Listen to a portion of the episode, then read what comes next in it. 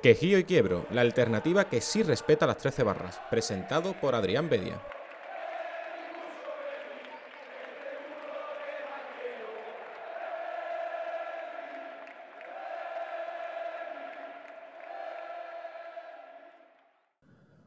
Muy buenas a todos y bienvenidos una semana más al podcast de Quejío y Quiebro.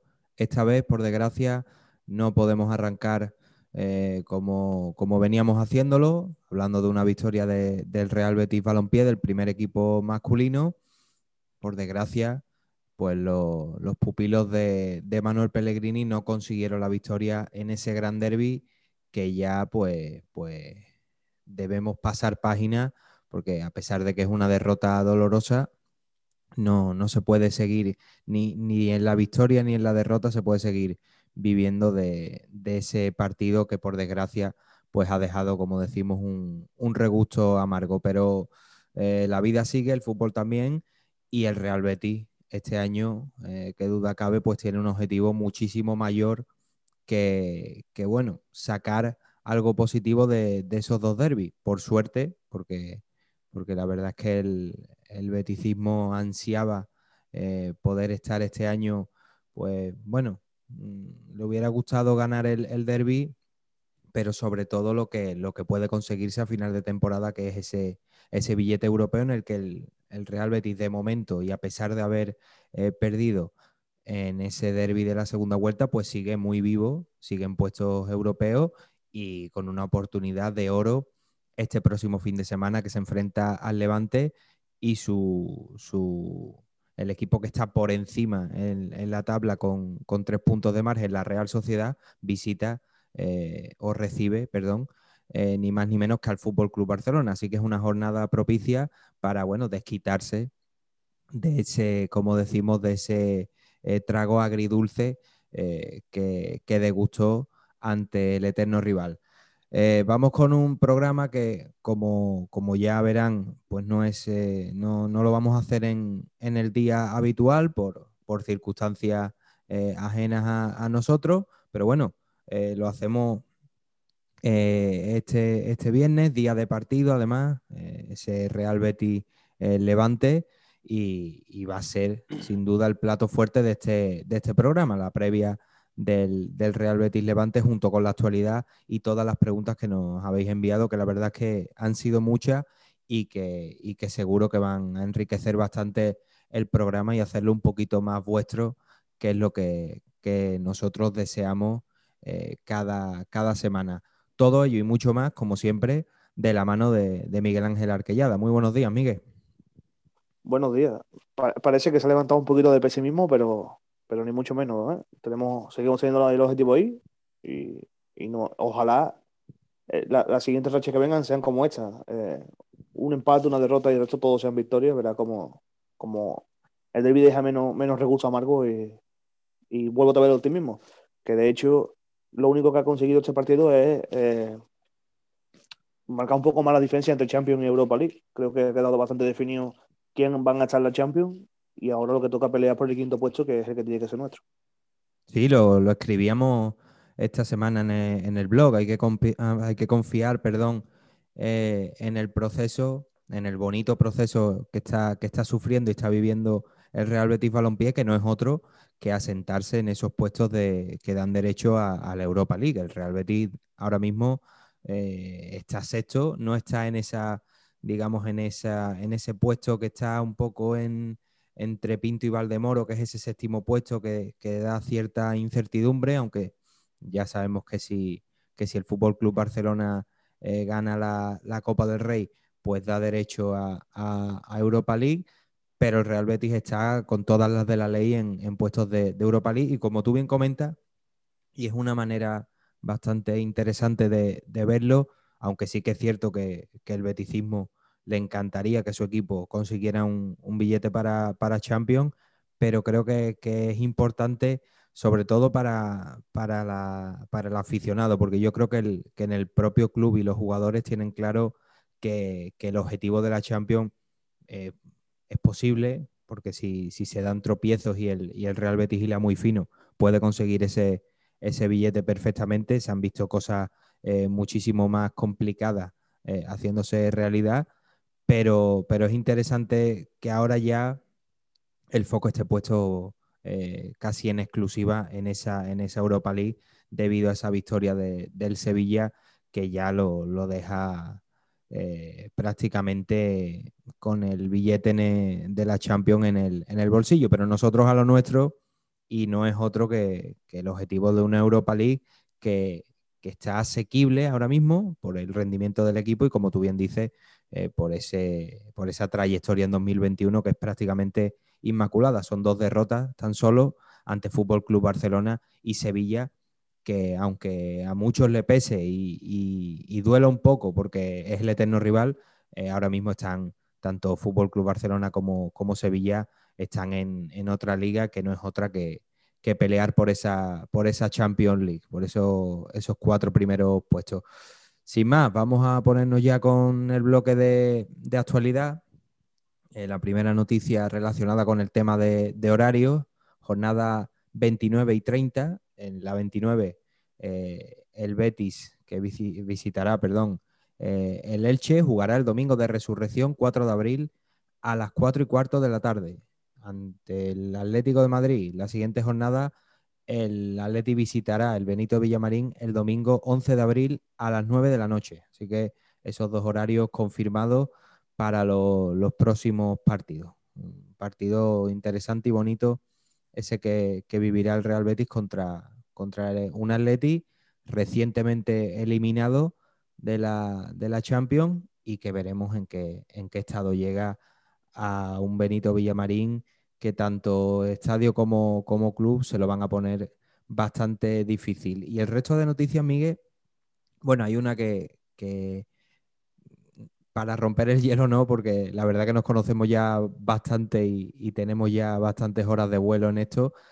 pero, pero sí, me parece que, vamos a tratar esta, porque qué casualidad, oye, que, aparece ahora una entrevista a Gustavo Poyet, un tipo que cada vez que le ponen un micrófono o, una grabadora para, que, para, hacer una entrevista, eh, se despacha a gusto sobre, sobre el Real Betis. Es cierto que eh, tiene parte de razón en algunas cosas, pero tal y como lo pinta, parece como que, como que él no tiene culpa de, nada cuando lo más flagrante en su etapa fue la suplencia a un tal Dani Ceballos, que la verdad es que a nivel futbolístico eh, me parece un sacrilegio, me parece para, para romperle el carnet de entrenador y que, y que se vaya a su casa. Casi se lo carga, de hecho, que eh, casi destroza un poco no, quizás no destrozada porque hubiese salido, ¿no? Pero eh, casi se carga la carrera de Dani Ceballos, relegando al banquillo cuando quizás en ese momento era el jugador más importante del Betis, tanto en proyección como, como jugador real del momento, ¿no? Porque pocos jugadores eran más determinantes que Ceballos en ese momento. Mm, a mí, sinceramente, no me sorprende, ¿no? Porque esto, esto funciona así. Eh, cada vez que el Betis va bien, no para de salir prensa basura y noticias basura y, y echas una de más, ¿no? Aparte, nada más que ver quién la firma. Entonces a mí ya me sorprende poco, me sorprende muy poco. Eh, yo muchas veces me pregunto si en otros equipos o en otras aficiones pasa lo mismo, ¿no? Eh, si saben este tipo de noticias prácticamente a diario, porque, porque ya no es algo que sea puntual durante una temporada, se un par de noticias que pueden salir, ¿eh? que tú sabes cómo funciona el fútbol y, y, cuando alguien no está bien, intenta un poco desviar su mirada hacia, hacia otra cosa. Entonces, hace tiempo que me dejó de sorprender si simplemente me siento a esperar a ver cuál es la siguiente que sale para poder reírme, ¿no? Porque no, no te queda otra. La verdad que Gustavo Poyet eh, es como, quiere parecer un poco como Pilato, ¿no? Se lava aquí un poco las manos, como él pasó por aquí, pero como desconocía mucho, pues no es culpable de la situación que entonces se vivió. Y quizás sea el principal culpable, porque eh, es cierto que, que, fue una apuesta del Betis, porque Poyet hasta entonces, bueno, eh, no había tenido mucho, mucho bagaje como entrenador, sí como futbolista, que me parecía un futbolista sensacional, pero como entrenador no tanto. Y la verdad que se la pegó con nosotros y nosotros con él. Fue algo recíproco. Entonces, bueno. Cada vez le pongan un micro va, a hablar más del Betty, pero creo que la culpa ya no es solo de Poyet, sino de que le pone el micro en la boca, que va buscando eso, ¿no? Eh, que, se genere una noticia que, al final quiere controversia, que al final es lo que consigue. Que entre el, el bético dubitativo cree controversia. Y ojalá el, el aprenda a, filtrar, ¿no? Y ve que este tipo de noticias lo único que hace buscar hacer daño y buscar desestabilizar y, que entre nosotros mismos no, nos pegamos pedradas, ¿no? Al final, los medios del, club, RTV Betty, va a tener que montar un, un superviviente particular con, toda, con todos estos personajes que, van saliendo, porque eh, a mí me asombra eh, la capacidad de, inventiva para, ir sacando eh, diferentes personajes que la mayoría son gente que ha pasado sin, pena ni gloria y deteniéndome un poco en Poyet y ya seguimos porque la verdad es que no, no da para, mucho más que, para echarnos unas risas y, seguir un poco con el, con el programa. Eh, es que te, detienes a, leer los fragmentos de, la, de la entrevista y no hay ningún atisbo de decir, oye, me equivoqué, aprendí de ese error, pero no dice eh, explícitamente, oye, me equivoqué, fui a dirigir al Betis sin averiguar, me apuré. Bueno, pero es que si eres un buen entrenador, esto es como, como cuando se dice, no, es que este jugador es muy bueno, pero no se ha adaptado. Si es muy bueno, eh, tarde o temprano tiene que, tiene que, que explotar, salvo que, bueno, salvo casos muy, muy excepcionales pero, pero con Gustavo Poyet habla, habla de eso, de que se apuró, que, vino sin, sin averiguar y que, y que no averiguó en este caso los problemas internos que tenía el equipo. Sí que es cierto que el Real Betis no era una balsa de, aceite, tanto a nivel de, la relación que tenía con, una, con una afición bastante quemada y, con razón, pero el después, eh, bajo su, su, dirección técnica, pues la verdad es que no cambió, las cosas y, tuvo detalles que son de, jugado de guardia, como, como ese que comentamos de, Dani Ceballos, que, llegue en la jornada y Dani Ceballos pues esté con, en la bici estática y no tocando balón, que, ya hemos visto tanto en el Betis como fuera de, él, que se le da bastante bien. Y dice una última cosa que si no la firmara él, pues la verdad que sería bastante interesante, que es que los jugadores, por mucho que lleguen a decir que, que se aíslan un poco de, lo, que, de lo que dice eh, la grada y de todos estos problemas que pueden surgir, luego a la hora de la verdad, pues, pues es mentira. Hay veces y hay algunos casos que, es evidente que los jugadores no, se pueden aislar, pero bueno, está la, la enésima... Son personas. Claro, claro, es que al final... Muchas veces se nos olvida eso, de que son personas. Y... Yo me gustaría ver, por ejemplo, un herrero que está en su trabajo y tenga a, ya no digo a, a 50.000 personas, que es lo que acostumbramos nosotros, sino a 10 personas en su oreja, eres muy malo, fuera. eso genera estrés y, muchas veces tenemos al futbolista como, no, no, como cobra tanto, tiene que aguantarlo todo. Mm, bueno, bueno, pero es que al final dentro de ese futbolista está la persona. Y esa persona no sabes tú si es más frágil, si es más fuerte. Eso no se sabe porque, desgraciadamente, lo que hace gente como Borja Iglesias, nosotros lo repudiamos, ¿no? Eh, no queremos que queremos que el futbolista sea sociable, que sea eh, afable, que, sea cercano, pero después cada, vez que podemos le damos una pedrada o un, palo y eso al final genera que haya esa separación entre, entre futbolista y afición que, nadie quiere, ¿no? por lo menos yo, como aficionado al fútbol, lo que más me gusta de este deporte es poder sentarme a hablar con uno de esos profesionales y hacerle preguntas profesionales y que, esa persona eh, sea amable y sea cercana. y conseguimos lo contrario. La verdad es que son un poco excusas para, justificar comportamientos que no, no tienen sentido.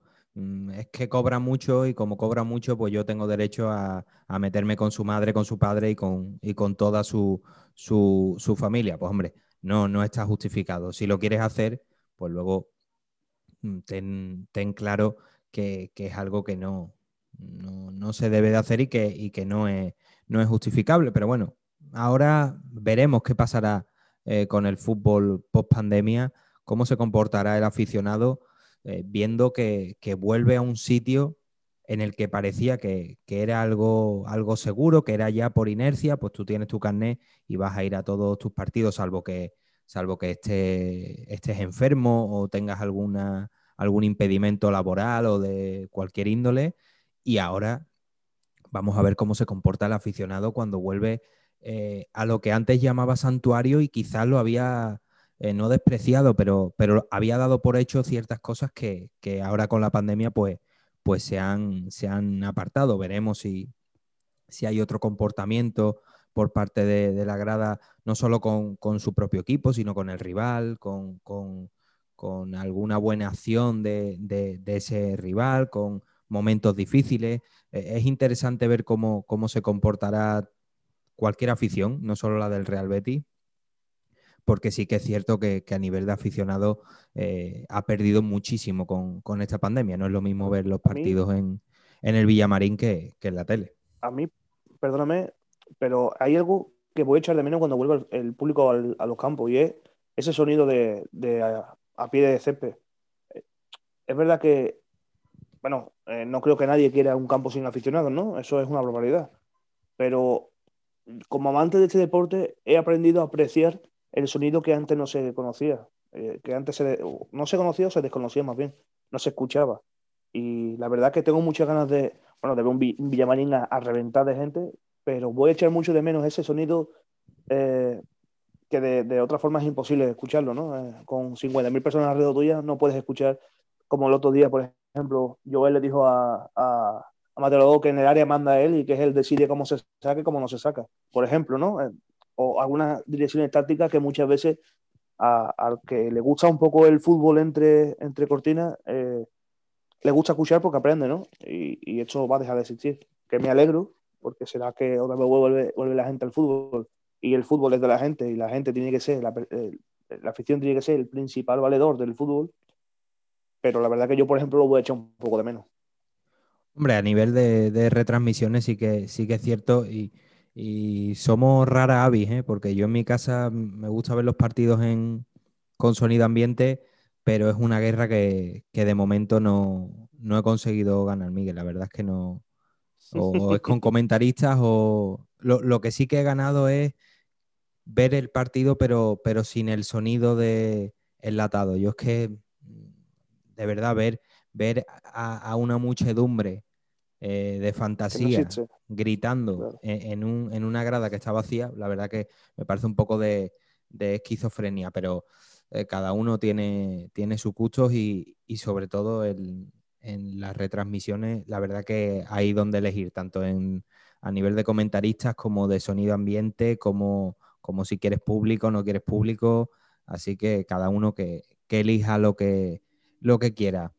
Hay más noticias. Una bastante breve de sí o no, porque he visto en, no recuerdo ahora mismo el medio, creo que, era Diario As, dice el Betis mira a Italia, interés en Bruno Pérez y Nicolás en Culú. Mm, no sé si tienes alguna información, tanto si es para desmentir o para, o para confirmar, pero son dos jugadores que podrían eh. venir por la misma fórmula que Ruiz Silva, que por cierto ayer de nuevo en Europa League ante el Molde volvió a ser eh, protagonista importante de, no la victoria del Granada, pero sí el pase a, cuartos de final. Bueno, si no por Ruiz Silva, el Granada no pasa.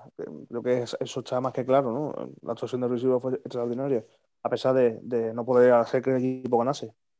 Pero son dos futbolistas que encajan en el perfil de lo que busca el Betis. Jugador libre, jugador con potencial, jugador con que conoce Europa, que conoce eh, competiciones europeas.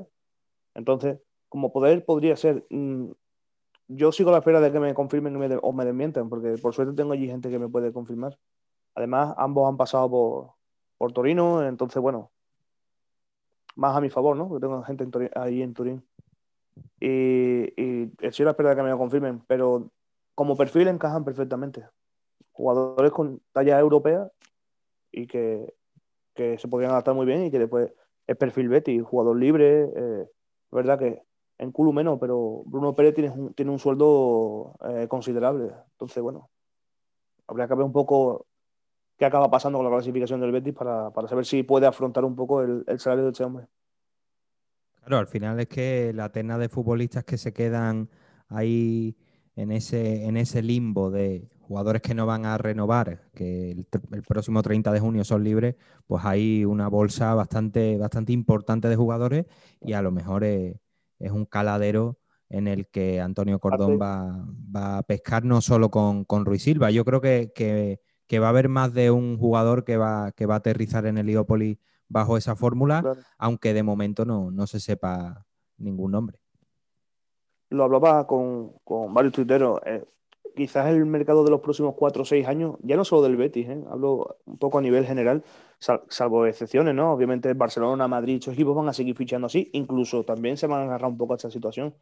Pero muchos de estos equipos van a fichar eh, a coste cero porque el jugador gana más dinero, el club se ahorra dinero a la hora de fichar y todos salen contentos. Entonces, mientras que esta pandemia no se regularice un poco y el, fútbol se vuelva un poco a la normalidad, en los próximos cuatro, seis, quizás siete años, el mercado de jugadores libres va, va a ser el que va, va, va, a mandar, ¿no? Va a ser el que más va a mandar.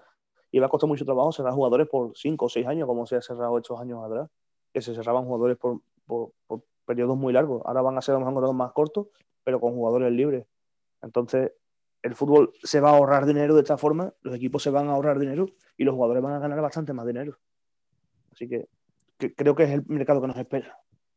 Bueno, al final el, el Betis ya, está trazando su, propia hoja de ruta, no solo eh, en ese caladero que comentamos de jugadores libres, que, tanto éxito le dio, aunque fuera de, forma efímera, eh, mismamente a Lorenzo Serra Ferrer, que, que incorporó eh, a, futbolistas de la talla de, de, Pau López y sobre todo Sergio Canales y veremos si Antonio Cordón pues sigue un poco esa estela y, si esperemos sigue en el cargo un poquito más que, Lorenzo Serra Ferrer, que bueno, solo, solo estuvo eh, un par de, temporadas y no pudo, no pudo hacer mucho más, pero es un, es un recurso que, yo creo que cualquier director deportivo, y más ahora en, estos tiempos de, pandemia y la pospandemia, que es lo que tú comentas, eh, no solo cuando, cuando estamos inmersos en, esa, en ese COVID, sino cuando lo pasemos, ahí se van a ver un poco eh, la resaca de esa, de esa ola que va a dejar, como, como tú bien comentas, otro tipo de, mercado de fichajes y otro tipo de, de movimientos. Eh, unos movimientos que, mm, eh, por desgracia, ahora mismo, y, ahora estoy viendo esta, esta noticia, la no convocatoria de, William Carballo, a pesar de que el mercado de fichajes pues no, va a ser y, los equipos no, no, están tan bollantes, sí que es cierto que la convocatoria para la selección de William Carballo, digamos que Mm, restaba un poco de importancia a los pocos minutos que tenía en el, en el Real Betis y lo mantenía eh, también, en cierto modo, en el, en el escaparate. Ahora, esta, esta no convocatoria, Miguel, la verdad que cambia un poco las cosas y sobre todo que es la última convocatoria antes de, bueno, antes de la, de la Eurocopa, porque en España ya hemos visto que, que también ha dado la última lista con algunas sorpresas, como como el, meta del Brighton Robert, eh, Robert Martínez, la inclusión de Pedri, la primera eh, convocatoria, pero es un poco sorprendente y también un poco preocupante que, Portugal ya no llame a filas a, William Carballo, que también te eh, pone un poco en aprieto a, Pellegrini, pero no vas a meter a un futbolista que, ya hemos visto que, que, no está, que no está para, para competir de, titular y que cuando tiene minutos, sí que es cierto que muchos dirán, eh, claro, no, no compite bien porque no tiene minutos, pero si no se merece los minutos, tampoco se los puede dar, porque el Betis está jugando algo, algo importante y no está para, regalar ni minutos ni, ni, puestos. Es una, es una situación complicada la de, la de Carballo. Totalmente. Aparte, eh, para los que piden minutos para él, eh, hay que, ser consciente de que Pellegrini le gusta mucho. ¿eh? Pellegrini es una de las personas que, es el principal valedor de William Carballo y de que no saliese el pasado mercado. Porque el pasado mercado había, ofertas, pero él, él, lo paró todo un poco porque quería seguir contando con William y ver el rendimiento que podía sacarle. Pero es, cierto que, que, al no rendir, al final es un jugador que se estanca y si no es por la vía de la selección, va a costar mucho trabajo sacarle punta se hablaba mucho de Portugal, de su vuelta a Portugal, pero si el jugador no da rendimiento aquí, eh, sacarlo por una cantidad que el Betis eh, ve aceptable va a ser complicado. Y no creo que vaya a regalar al jugador. Entonces, creo que entramos un poco en un bucle. El jugador no juega, el jugador no, no va con la selección, no, no tiene minutos aquí, por lo tanto no, su valor se decrece y, hay menos opciones de sacar dinero por él. Ojalá que en los 11 partidos que queda, William Carballo dé con la tecla de lo que se le pide aquí y encaje pero es muy difícil que, que encaje en el Betis ahora mismo, porque lo hemos hablado muchas veces. William es un jugador que necesita un, un comportamiento en el, en el, en el, césped muy concreto, un, desarrollo muy concreto de los partidos. Y, y, equipos como el Betis, o ya no solo el Betis, sino cualquier equipo que no sea lo mejor Manchester City, Bayern de Múnich, eh, poco más, ¿no? Para, para, de contar un poco. No, no se puede permitir el lujo de tener un jugador que cobra lo que cobra y, que eso rinde en un, en un perfil muy concreto.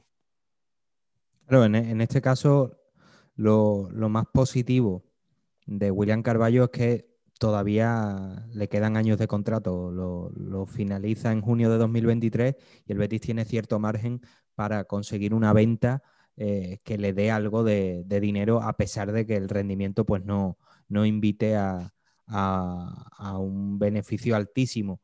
Pero claro, es lo, que, es lo que tú vas comentando. Es un jugador que, que requiere de un contexto muy caprichoso y, y, muy, muy selecto. Es cierto que cuando estaba Setien, ahí es donde vimos al mejor William Carballo, porque eh, mientras que funcionó, el Betis de Setien era, digamos, el hábitat perfecto para, para William Carballo, para un futbolista que tiene un, un, pie magnífico a pesar de la planta y, de, y del rol que, ejerce, pero cuando, cuando el Betis de Setien eh, se cayó, también lo hizo eh, el propio William Carballo, que, que, fue bajando de rendimiento, fue bajando de, de minutos y después con, lo, con, los sucesivos entrenadores no, no ha conseguido volver a, a, ese nivel que, al que se le vio, pero, pero no demasiado. No fue un futbolista de, regularidad o que diera el salto como, como dieron otros, porque mismamente Aisa Mandi sí que ha tenido algún bajón, pero, pero se sigue manteniendo como uno de los jugadores de, de, más calidad y de más nivel de la plantilla. Sergio Canales ya ni, ni hablemos.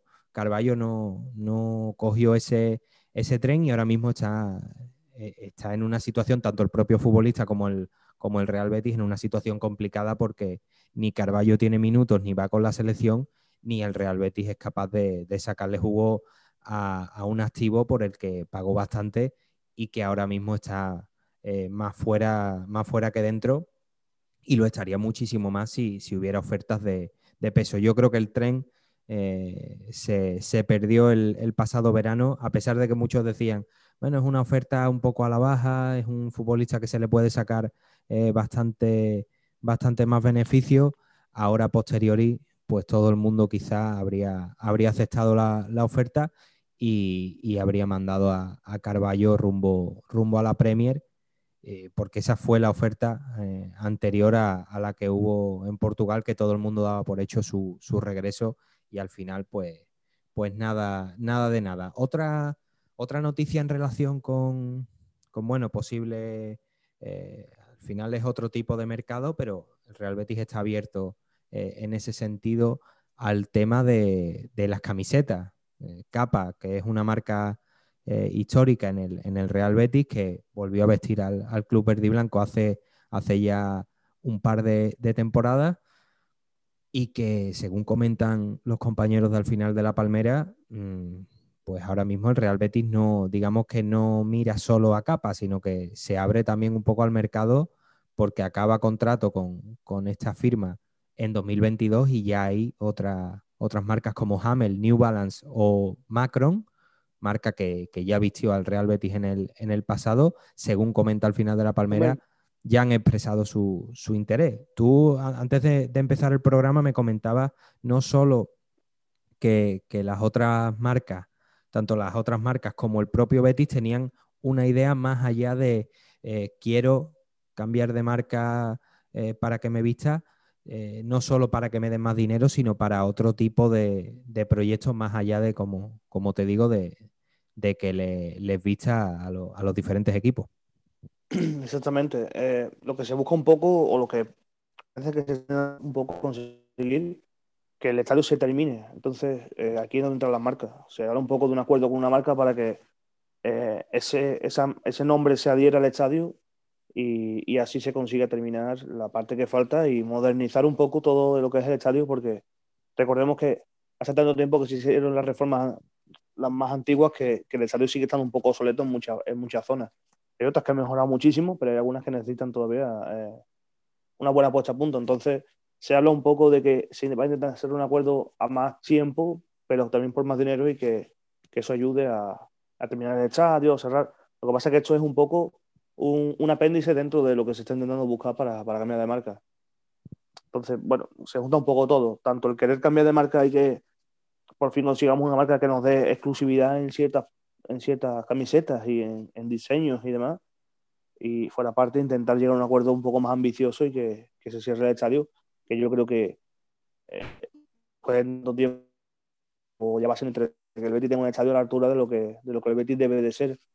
Te pones a mirar otros estadios, eh, español, por ejemplo, y, y, el estadio está infinitamente mejor acabado que el nuestro y, y hay que empezar un poco a, a, también a mirar eso. No, pero, pero en este caso es la, la, parte exterior, porque la parte interior, el Real Betis, claro. Benito Villamarín está, está muy bien. Lo que pasa es que, como tú bien dices, digamos que la parte de preferencia es eh, el antiguo Betis y después el, el resto de, de zonas por el exterior sí que se ve ese estadio Benito Villamarín que, que planteó eh, en su momento Ma, Manuel Ruiz de Lopera. Es cierto que, claro, eh, la zona de preferencia, mmm, así a posteriori también, otra vez hablamos en, en esos términos, mmm, esta pandemia habría sido un buen momento para, para atacar esa, esa, reforma. Lo que pasa es que, claro, necesitas dinero y sobre todo, pues una operación como, como esta que estamos comentando, como esta hipótesis que estamos lanzando, que venga una marca y te diga, vale, un acuerdo más ambicioso, eh, rematáis el estadio, pero a cambio, eh, pues hay que, hay que tocar un tema tan delicado como, como es el cambio de nombre, que me imagino que se sometería eh, a votación porque, claro, mm, así de la nada no creo que el aficionado, en este caso creo que sería el socio y el accionista, no creo que, que, viera con buenos ojos que directamente pues el Benito Villamarín pasara a llamarse, qué sé yo, en New Balance Benito Villamarín o, o, o, cualquier nombre por el estilo. Pero sí que es cierto que, que el Betis ha dejado pasar esa oportunidad. No, no dejar pasar, eh, y no, no es esto un reproche, sino que por, por circunstancias este momento era, era el idóneo, pero ya hemos visto que en otro tipo de construcciones como, como es la ciudad deportiva, pues también eh, se ha acusado bastante esa, esa, crisis, no solo a nivel social, sino también a nivel económico y futbolístico que nos está dejando esta, esta pandemia. Y por último, eh, un pequeño detalle, Raúl, que, que, ya es máximo goleador de Segunda División B, además ha destronado a, a, un jugador del otro equipo de la ciudad, en este caso del otro filial, del Sevilla Atlético, Iván Romero, con, con el hat-trick que sumó eh, Raúl frente al Linares, ya tiene 17, 11 tantos, perdón, en 17 partidos. Y hay que, evidentemente, avisar y, y recomendar un partido para este fin de semana clave. Además, televisado, eh, según vemos, por, por RTV Betis. Ese eh, Córdoba, Betis Deportivo, el domingo a las 12, todo el mundo eh, en las pantallas, tanto del ordenador como de la, de la tele, para ver ese partido que, que podría, que podría suponer eh, algo muy bonito. Ahora mismo el Betis Deportivo está fuera de esas plazas de, de playoff de, ascenso, pero la clasificación está, vamos, el objetivo está en, un pañuelo. De hecho, Córdoba y Betis Deportivo tienen 27 puntos, los mismos que el Sevilla Atlético, y después primero y segundo tienen tan solo 30 puntos. Va a ser una jornada de infarto en la que si el Real Betis gana, pues tiene muchas opciones de, de meterse en esos tres primeros, sobre todo por, esa victoria, no sé si la viste, Miguel, frente al Linares Deportivo, una victoria de muchísimo peso, de muchísimo prestigio y sobre todo que, refuerza mucho la moral y la confianza de, un equipo que, lo tiene en su mano. Y en unas condiciones espectaculares, ¿no? La victoria no fue algo de, de suerte, ¿no? Al final acaba goleando, no, no, no. El Betis Deportivo fue dueño y dominador del partido y, y así se vio después en el resultado, ¿no? Creo que fue un resultado justo, incluso te diría que en algunos puntos cortos. Entonces, el Betis debe afrontar el partido contra el Córdoba como una final, que es lo que es, y, y puede ser un partido histórico, puede ser un partido que, que abra las puertas al cielo, por así decirlo, ¿no? En cuanto al, al futbolístico, en, cuan, en, cuanto al fútbol hablamos. Entonces eh, va a ser algo espectacular. Yo he intentado conseguir entradas, pero va a ser imposible conseguir entradas para ir a Córdoba. Entonces eh, lo viviremos desde casa y hay que alentar lo máximo posible porque puede ser algo espectacular. Con una victoria te metes, pase lo que pasa a tu alrededor, da igual lo que pase.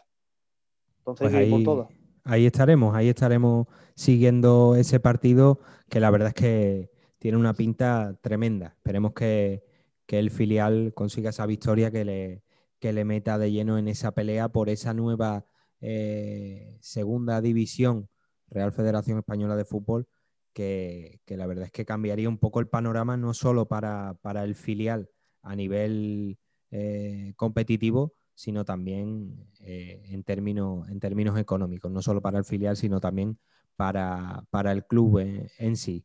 Vamos con las preguntas antes de meternos con la, con la previa porque la previa de, esta semana, de este partido, vamos a enlazar un poco y vamos a hablar, eh, cuando nos toque hablar del Real Betis, pues hablar un poco del derby y de los detalles positivos y negativos, en este caso más negativos que, positivos que dejó este partido. Pero primero vamos a, responder todas las preguntas que nos habéis enviado, que la verdad es que han sido, muchas. Hay semanas que hay menos, también es cierto que, que no siempre se puede mantener el ritmo, hay semanas que, hay, menos, hay menos preguntas, el resultado tampoco, tampoco acompaña, pero en esta ocasión la verdad es que tenemos bastantes y, no, nos alegra porque es una manera, yo pensamos que es la, que es la mejor manera de, interactuar con vosotros más allá de, la atención que, os brindamos en, en, redes sociales. Primera pregunta, arroba Ramón, Ramón y Jimo. Hola, ¿sabéis si, tenéis, si tienen veracidad las noticias de la opción de compra del Barcelona por Emerson? Por otro lado, ¿sería factible que Junior volviera? Aún deben su fichaje, ¿no? En tiempos de crisis, tirar de antiguos alumnos no sería mala opción. Saludos. Este tema lo, tocamos hace, hace un par de, programas, Ramón, y, yo creo que hay, hay pocas novedades. De hecho, mm, emplazamos un poco a, el, a que el nuevo Barça de Joan Laporta se estabilizara, ya ha tomado posesión con ese polémico avalista que, ha tenido, que la verdad es que, en mi opinión, adultera la, competición totalmente, porque si, el que se encarga del tema audiovisual eh, de los equipos de, la liga avala a uno de ellos, la verdad es que, bueno, mm, invita a pensar en que, en que la competición está un poco adulterada. Ya lo próximo no sé qué, va a ser. No creo que el Betty eh, sí, eh, le vaya a decir a MediaPro y en este caso al dueño Miguel, oye, que es que mm, no nos llega para pagar el, salario de los jugadores sin hacer un, recorte. Mm, aválanos, ¿no? Préstanos el, dinero, eh, porque como se lo has prestado al, Barça, es un tema a, mí es un tema que, me parece sonrojante. A ver si llega septiembre y el Betis nos ha puesto al día y te digo ti lo que va a pasar por, parte de la liga. Eso no nos pasa a nosotros, pero vamos, ni, soñando. Bueno, es que al final es algo que hemos hablado muchas veces. Incluso ya se ha, dicho abiertamente desde la, propia, eh, propia liga, el propio Teba y, demás, ¿no? Que interesa que equipos como Barcelona y Madrid estén siempre ahí arriba ganando la liga y ganando copas y, y, fichando a grandes jugadores porque al final son los que dan los derechos audiovisuales a la liga. Entonces, bueno, no me sorprende, sinceramente. En cuanto al tema Emerson y, Junior. Es que no, hay novedades con el tema Emerson. Eh, el Betis quiere quedárselo. El Barcelona de momento no se ha pronunciado sobre ello porque es verdad que no ha tenido eh, presidente y, por lo tanto no, estos temas no los estaba tocando. Pero el Betis quiere quedarse con él y, y la idea del Betis es quedarse y quedarse el jugador, porque existe otra opción que es que si te lo quedas y lo vendes durante el primer año, el otro equipo se sigue quedando el 50% de su, de su traspaso. Entonces, la idea es, ficharlo por, por los 6 millones que, que tiene que fichar el Betis, incluso mejor un poco más por compensación para que el Barcelona no se sienta estafado, que no debe ser así, ¿no? Porque es un acuerdo cerrado desde hace dos temporadas, y intentar quedarse el jugador.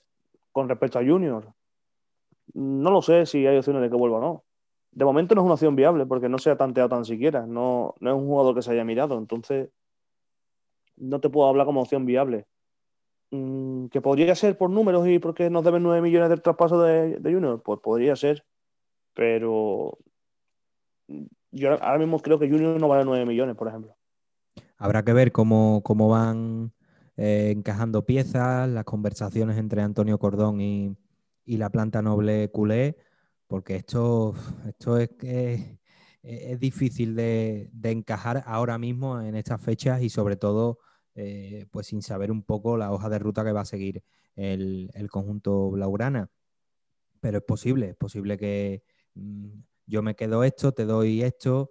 Al final, el mundo del fútbol y ahora mismo eh, lo que hemos comentado hace, unos minutos, eh, ya no es solo que se vaya a mover menos dinero en cuanto a clubes, sino que también las fórmulas van a ser un poco más imaginativas y eso lo hemos visto también. Tenemos que, hablar de, Lorenzo Serra Ferrer con, algunas fórmulas que eh, sorprendían un poco porque eran bastante novedosas en el Real Betis Balompié, esos porcentajes, esa esas, famosas formas de pago, esas opciones de compra que antes no se veían y que propiciaron eh, alguna que otra incorporación interesante como la de Giovanni Lo Celso. En fin, que hay, que hay mucha tela que cortar y cuando llegue el momento, si hay, digamos, eh, información eh, que tratar, pues ahí, ahí estaremos porque la verdad es que el mercado es una salsa que, que nos gusta, que nos gusta probar porque, porque da mucho de sí. Aunque haya mucha paja, pero, pero da mucho de sí y hay informaciones bastante,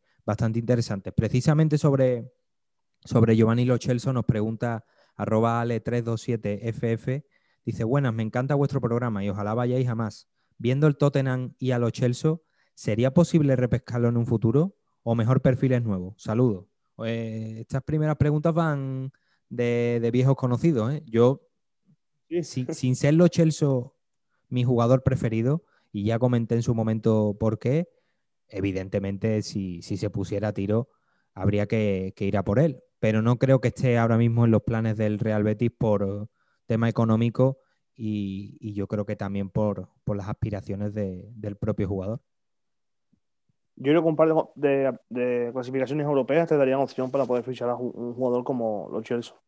Pero actualmente no creo que sea viable. Aparte, en lo que tú dices, los Chelsea se fue porque buscar un proyecto interesante con aspiraciones Champions. El Betis es algo que no le puede ofrecer ahora mismo, ahora mismo y tampoco con garantías, ¿no?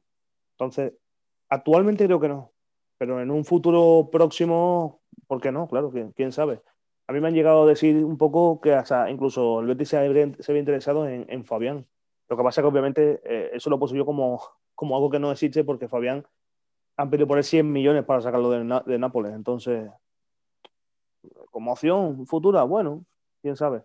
Pero actualmente lo veo muy poco viable. Es complicado, es complicado. Tendría que, suceder dos cosas, que el Real Betis vaya hacia arriba y los Chelsea pues estanque como, como en su momento propició su, llegada al Real Betis, un jugador eh, muy prometedor, pero que en el PSG eh, no, terminaba de, explotar y fue aquí en el Real Betis que parece que se le olvida al, propio jugador eh, que que fue el Real Betis el que hizo que, el argentino explotara y después pues tomó la puerta de salida demasiado pronto y quizá eh, con, poco agradecimiento. Pero, pero, bueno, ese es un tema que ya tratamos y que no, tiene demasiado sitio eh, ahora mismo. Eh, una pregunta en relación más un poco a, la previa y que, que, hablaremos un poco más de manera más, más extendida es sobre, sobre el tema de la portería. Yo tengo ganas de, escucharte, te escucharé más detenidamente eh, dentro de unos minutos cuando nos metamos eh, ya eh, totalmente en la previa. Pero nos comenta arroba puerto barra baja Carmen. Dice, hola equipo, ¿creéis que el cambio en la portería será ya definitivo en favor de Bravo? Un saludo. brevemente, para dejar un poquito ahí el cebo antes de, meternos en esa, en esa previa. más que si creemos, es lo que nosotros haríamos. Y yo por mi parte creo que es el contexto perfecto y ya lo expresé así en, eh, en Twitter con, algún, con algún aficionado. Creo que es el momento perfecto para, cambiar de portero y apostar por, por Bravo, que lleva semana eh, con el ok, tanto, tanto médico como competitivo, y creo que es el momento perfecto. No sé qué piensas tú. Yo quiero que se cambie la portería, pero creo que no se va a cambiar. Y después, si quieres la previa, te explico por qué. Pues perfecto, me parece perfecto. dejamos un caramelito ahí, dejamos ahí un caramelito para después. Esto, esto, es de, esto es de tele, esto es de tele del corazón, Miguel. Yo no, sé, no sé qué otros proyectos estarás, estarás tocando, pero, pero ese cebito me ha gustado, me ha gustado. Esto es de, primero de tele. Bueno, siguiente pregunta. Va, un poco en relación a, viejos conocidos. Dice Javier Balbuena, arroba Balbuej. ¿Sabéis el por qué Adán dejó el Betis? Es el titular del equipo que, que gane la Liga Portuguesa hubiera venido muy bien que se hubiera quedado, que se hubiese quedado con nosotros. Bueno, lo de Adán era muy sencillo. El Betis ató a, Pau, eh, lo ató prometiéndole estatus de portero titular y a, Adán se le, se le, ofreció renovar, pero sabiendo un poco el rol que iba a tener. Es un poco parecido a lo que en su momento ocurrió con, con Pechela. Se contaba con él, pero no con el rol de titular eh, que sí que tenía otros jugadores como, como Aisa Mandi. En ese sentido, Adán no, aceptó la, oferta y se fue al Atlético Madrid. Yo creo que en ese momento eh, todo el mundo tenía esa duda de cómo rendiría Paul López, pero fue, fue digamos, cromo por cromo a, nivel económico. El Betis no gasta nada, pero tampoco ingresa casi, casi nada por Adán. Y el cambio yo creo que, fue a mejor porque el Betis disfrutó poco de, de Pau pero era un portero muchísimo mejor en todos los sentidos que Adán, sin ser Adán un, mal portero. Pero el cambio yo creo que era, que era positivo, un, portero más joven, con más proyección, eh, con más posibilidades de, sacar tajada a nivel de traspaso y creo que en ese momento pues no, eh, pocas, pocas dudas, eh, las despejó bastante pronto. Puedo añadir poco, ¿no? Es que creo que lo, lo has cubierto más o menos, más o menos bien quizás te faltaba un poco que Adán llevaba dos temporadas queriendo salir, entonces, más que queriendo salir, queriendo buscar un proyecto un poco más ambicioso, porque creía que, aquí ya eh, había, había dado todo lo que tenía que dar. Entonces, apareció el Atlético de Madrid, eh, encima el Betis eh, cerró a Pau, entonces se juntó un poco todo y Adán salió. Yo le, es un portero que estoy muy agradecido. Igual que él tiene que estar agradecido al Betis porque lo, lo sacó de ostracismo, ya que en Italia estaba prácticamente desahuciado, ¿no? Entonces, yo lo estoy muy agradecido a Adán porque creo que quizás, quizás su mejor etapa la ha dado aquí, a pesar de que ha ganado títulos en, Portugal. Y cuando caímos al barro, cayó con nosotros y, se levantó con nosotros. Entonces, yo personalmente estoy muy agradecido, pero creo que, pasa, las cosas pasaron como tuvieron que pasar. Eh, él tenía ganas de salir, el Betty eh, quería cerrar un portero con más nivel, con más presencia. Así pasó, él salió y todos contentos. ¿no? Pues sí, además, como, tú bien dices, hay que estar agradecido porque es un jugador que, no se le cayeron los anillos por irse al Betis en, segunda división y es un portero importante en la historia de, reciente del Real Betis, por eso que tú comentas, eh, por esa capacidad para, para, bueno, también su carrera no, invitaba a, pedir demasiado, pero sí que, sí que supo... Eh, aceptar esa oferta que quizá no era tan atractiva eh, en el momento, pero que sí que le podía reportar eh, pues un salto en su carrera. Y en ese sentido hay que estar agradecido a Antonio Adán porque dio muy buenas temporadas y fue clave en esa clasificación europea del, Real Betis Balompié. Así que, bueno, tampoco tiene mucha más, historia el tema de Adán y creo que, que ambas partes salieron, salieron eh, bastante bien, de manera satisfactoria y no hubo ningún problema. Yo creo que Adán eh, es un jugador que, ha dejado un buen sabor de boca eh, al aficionado verde y blanco. Arroba Launvoz dice, hola, ¿qué creéis que pasará con Yassin? No fue convocado al derby. Gracias por lo que hacéis, os escucho.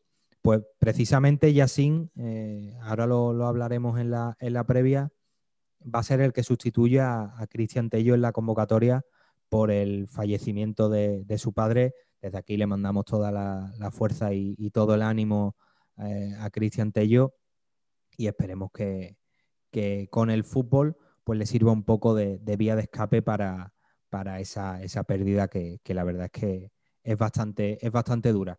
Pero con Yacine, pues bueno, se le ha dado ese dorsal de primer equipo, un movimiento que quizás pues muchos no, no hemos entendido y de momento no, está teniendo oportunidades.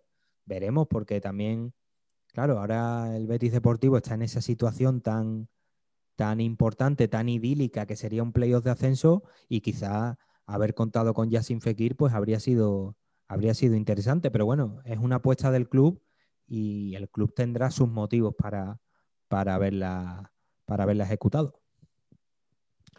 Eh, yo creo que se juntaron también varias, cosillas ahí, ¿no? Principalmente, eh, Calzado tenía visto varios jugadores y, quería reforzarse, reforzar el Betty, tanto el primer equipo como el Betty Deportivo. Entonces, el jugador que menos daño hacía sacarlo de ahí en ese momento era así. Jugador que si no podía alternar no podía alternar primer y segundo equipo y que era quizás el que menos daño hacía a la hora de subirlo. Después, por calidad, eh, es, verdad, que Yassin no está contando con muchos minutos pero Yacine es espectáculo y, en los entrenamientos se ve que es espectáculo. Lo que pasa es que, bueno, le faltan las aulas que, que quizás sí tiene el hermano, ¿no? Bueno, aparte de que el hermano es, está, no sé si 10 escalones sería correcto, ¿no? Pero está muy por encima. Eh, en cuanto a calidad, se mueve muy parecido y, decide muy parecido. Entonces, creo que, es un proceso que al final acabará cuajando. Y yo creo que simplemente fue, eh, el Betis se había interesado en, en Juan, eh, y la única forma de traerlo era sacando a alguien de ahí. En ese momento fue Yacine y, así pasó, ¿no? Yo es un jugador que tengo muchas ganas de ver en primera división porque creo que, que en segunda vez le faltaba lo que, lo que te pueden ofrecer en primera, que es quizás más espacio, más capacidad para correr, más capacidad para encarar. Pero es verdad que, primera división, si no andas con cabeza, te, te, te come, te machica y te, te, tira y no te has enterado, ¿no? Entonces, bueno, supongo que Pellegrini estará viéndolo un poco con proceso y, entendiendo que al no incorporarse desde el principio, pues no está igual que los compañeros, ¿no? Entonces veremos a ver qué pasa de aquí a final de temporada y, qué pasa con él en el futuro, porque yo creo que si Fekir sigue aquí, Yassin va a seguir con él de la mano. Claro, y también hay que ver un poco la competencia que tiene el jugador. Y es cierto que, como tú bien dices, pues viene, viene un poco de nueva, mm, entre comillas, hay que, hay que entrecomillarlo porque es un jugador de, cantera que, que, vive el día a día eh, del club, aunque sea desde, el filial. Pero, pero a ver, a ver si tiene alguna, alguna oportunidad los partidos siguientes. Y, bueno, a ver si tiene, tiene minutos, porque es un futbolista que quizá no tiene el foco que, tiene su hermano, pero, pero se le incorporó no como nos traemos al paquete incorporado a, Nabil Fekir, sino un futbolista de, talento y de mucha proyección y que puede ser muy, muy interesante y ya lo hemos visto eh, en, el, filial. Eh, precisamente, tema filial, también nos pregunta Jaime Macías, dice, ¿sabéis decirnos qué problema tiene Banda Ogo en el filial? Si es lesión, ¿hasta cuándo tiene? Muchas gracias. Pues mira, precisamente, eh, justo cuando, cuando leímos esta pregunta, nos dio por meternos en el Twitter de, Cantera y salía eh, una foto del propio Bandaogo, eh, pulgar arriba, eh, y creo que el texto ponía ok o algo así como dando a entender que, ya había salido de la, de la, lesión, así que esperamos que, sea de la partida frente al Córdoba, no sabemos si de titular, pero, pero ya parece que está, que está recuperado y es un futbolista que ni mucho menos ha dejado de, de contar con él.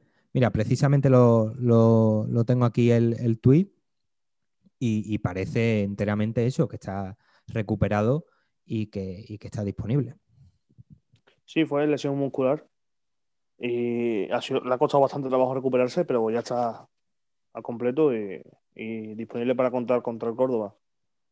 Yo creo que simplemente ha sido eso, eh, daño muscular, molestia muscular y, ya está bien y, y para adelante, ¿no? Hay que aprovechar a Banda Hugo, que es un jugador que nos viene ahí muy bien. La verdad es que sí, la verdad es que sí, es un perfil que, bueno, al final ha sido eh, quito uno y meto otro, subes a Paul y tienes ahí a, Banda Hugo eh, esperando. Y la verdad es que, que, da un poco lo que venimos comentando. El buen trabajo que se está realizando en la cantera es también eso, que, que haya un jugador que promocione al primer equipo y tengas listo otro recambio para que salga y, y de, y de un nivel similar o incluso eh, superior poco a poco en esa progresión que tienen los jugadores de, cantera. Y para terminar, eh, arroba C. López Atienza dice, ¿qué podéis contar del interés de Belanda, sin equipo, y Pedro Ruiz del Castilla? ¿Un nuevo caso mirando a Fran Delgado? buscar el retorno de perlas béticas. Gracias.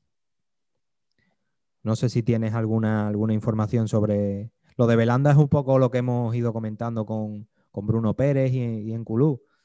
Son, van a salir miles de nombres eh, bajo ese, ese saco y, esa, y ese parámetro de jugador que va a acabar contrato. Y en el caso de Pedro Ruiz, pues eh, ahí, si, está en el radar de Miguel Calzado, pues es probable que, lo incorpore, porque ya hemos visto que, ha sido capaz de atraer jugadores de, buenas canteras y de, de, mucha proyección. Bueno, como diría ya destripado, vayamos por partes. Eh, Veranda, yo creo que no, no, conozco que haya interés por Veranda. Si me pregunta opinión, es un buen jugador, pero eh, no, no firmó con el Galatasaray de renovación por, por dinero, ¿no? Entonces, no creo que el Betis satisfaga su, su hambre salarial. Tiene 31 años y está buscando un contrato de peso para intentar hacer un. En fin. Eh, sí, su último gran contrato, claro. Claro, claro. Eh, no es mal futbolista, es bueno con las dos piernas, media punta, que de los que le gustan calar y, es muy. Suma mucho en metros finales, ¿no? siempre de media goles, de asistencia. Entonces, bueno, es ese tipo de media punta. Pero yo de momento no, no tengo constancia de que, de que vaya a ser uno de los jugadores que pueda, pueda caer aquí. Y después Pedro Ruiz, y Pedro Ruiz es eh, Raúl, pero con más presencia en el área. O sea que es un jugador de, mucho cuidado y si se han fijado en él, si Calzado se ha fijado en él es porque hay algo y ojalá sea el retorno de, Pedro porque yo creo que este mercado, eh, Raúl va a ser uno de los que va a subir el primer equipo y se va a quedar en el primer equipo. Entonces, eh, alguien va a tener que llegar y, la verdad que, Pedro ya conoce la casa. Es verdad que, no salió como nos hubiese gustado que hubiese salido porque ya sabemos cómo funciona el, tema filial en España, que con un cambio de domicilio antes de los 16 años el jugador puede cambiar de equipo y no tiene que reportar beneficio ninguno al, club de procedencia. Entonces, esas cosas al final molestan, pero bueno, es lo que hay.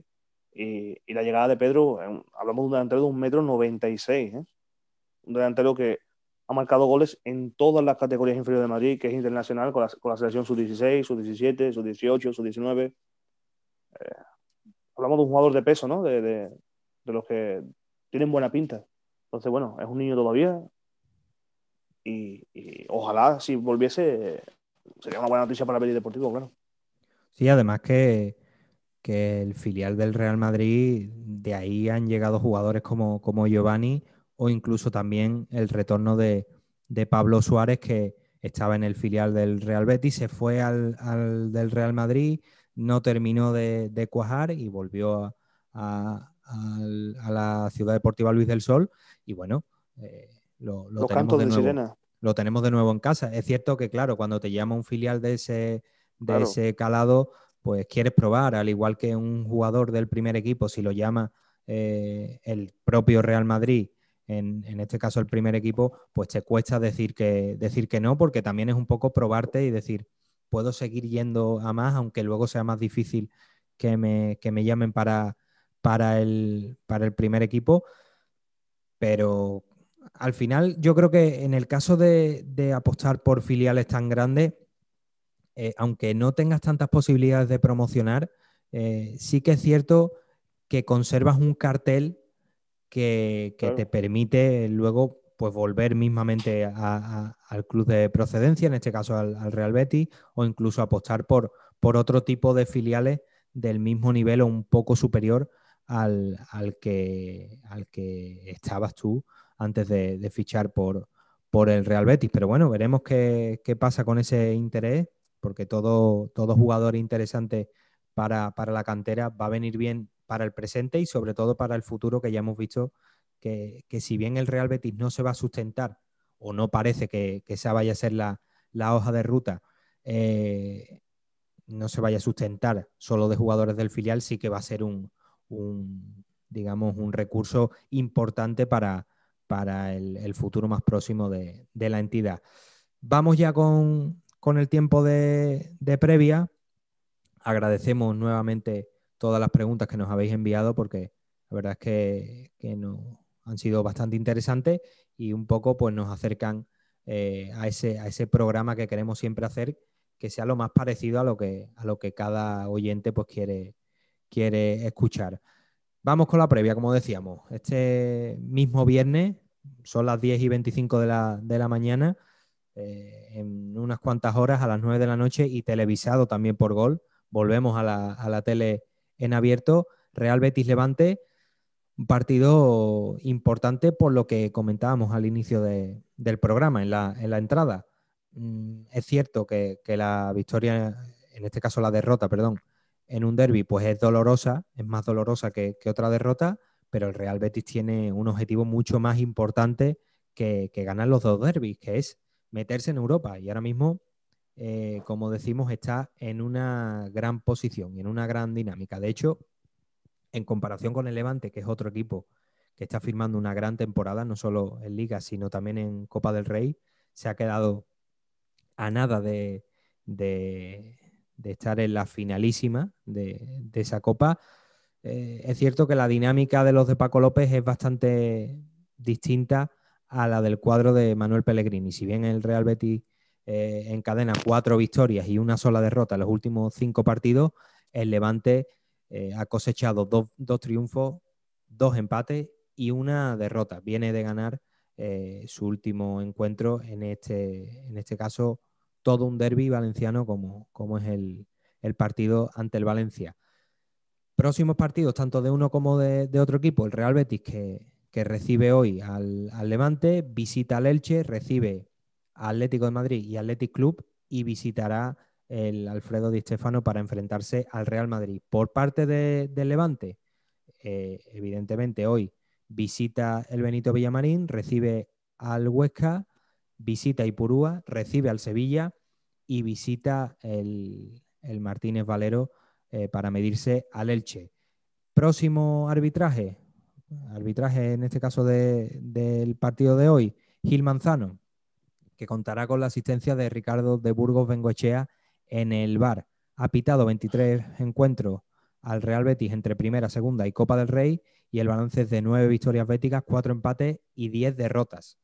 En esta temporada solo le ha pitado un partido al Real Betis, que fue el Villarreal. Real Betis, con victoria de los verdiblancos por 1 a 2, no exenta de, una polémica eh, bastante importante, como fue ese penalti eh, que le pitaron a Emerson por unas manos que, bueno, se ha visto alguna que otra eh, toma que la verdad es que deja es muy dudoso ese, ese penalti que pitó, pero por suerte fue un error arbitral que, no costó, que no costó.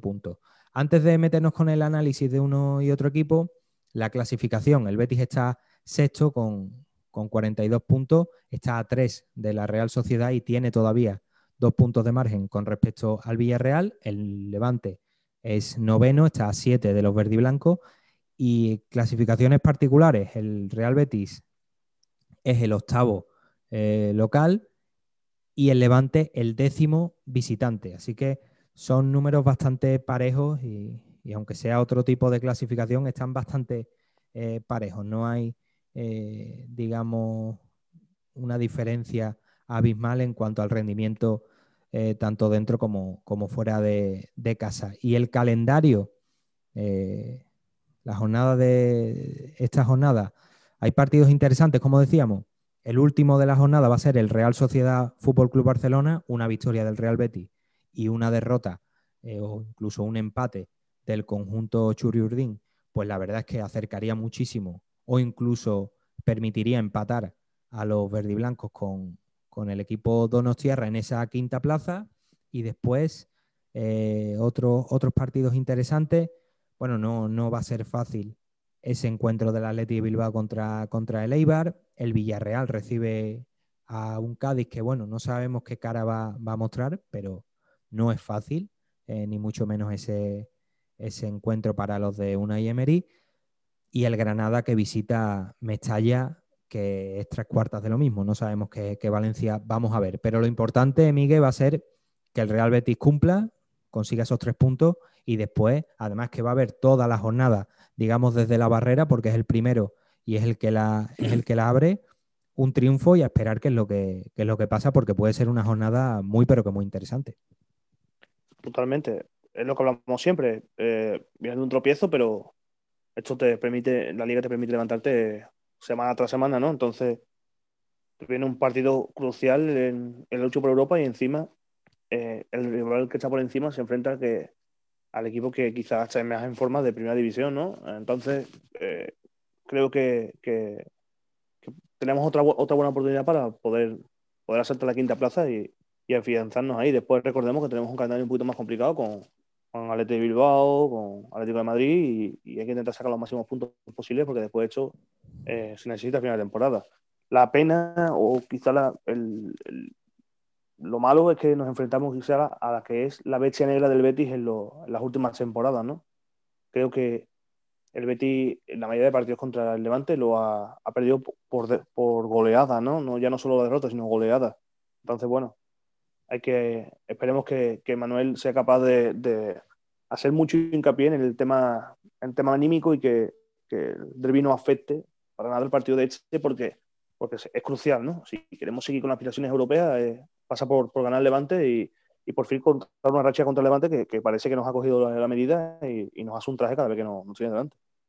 Sí que es cierto que en el Villamarín eh, los resultados son un poco mejores que fuera de casa, donde prácticamente eh, visitar al Levante es eh, visitar al dentista, pero, pero, es, un partido, es un partido importante, eh, no solo por el rival, sino porque para bien o para mal es un, es un, es un adversario que te, que te, va a hacer subir o, o seguir, o seguir bajando con respecto a lo, que, a lo que se vio en el derby, que brevemente no nos vamos a meter a analizar el, el partido contra el Sevilla, pero sí que es cierto, Miguel, que los grandes detalles que dejaron, eh, que dejó ese encuentro no fueron nada positivos y, un poco los vimos venir. Dijimos en la previa del derby que el Real Betis no se podía permitir, eh, vamos, ni uno, ni uno de esos dos fallos que tuvo ante el Alavés y que costaron prácticamente dos goles y, por desgracia el Real Betis los lo cometió. En este caso, Joel. Eh, a mí el gol del Nesiri, que, hay que meterlo, el gol del Nesiri hay que meterlo, no se le resta mérito al, marroquí, pero sí que es cierto que, que Joel descuida su portería de una manera que, yo todavía no me, explico. Teniendo a Mandy y a Víctor Ruiz, por mucho que, Víctor Ruiz eh, fallase eh, en, esa, en esa jugada y después vaya un poco a remolque, pero tienes dos defensas que, te tienen que, impedir y te tienen que sujetar a la hora de salir de, tu portería, que después si te fijaste, eh, Joel estaba siempre demasiado adelantado y eso eh, a mí me, generaba muchísima, muchísima inseguridad. Al final contra el Alavés jugó con fuego y contra el Sevilla se quemó.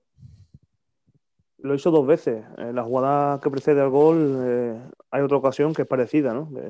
un pase a la espalda, parece que el Sevilla entendió que, que como puede ser un daño era proyectándose rápido la espalda del Betis y, en una jugada anterior a esa, eh, Joel sale con la suerte de que el balón va, va al lateral de la red. En este caso, sí entró.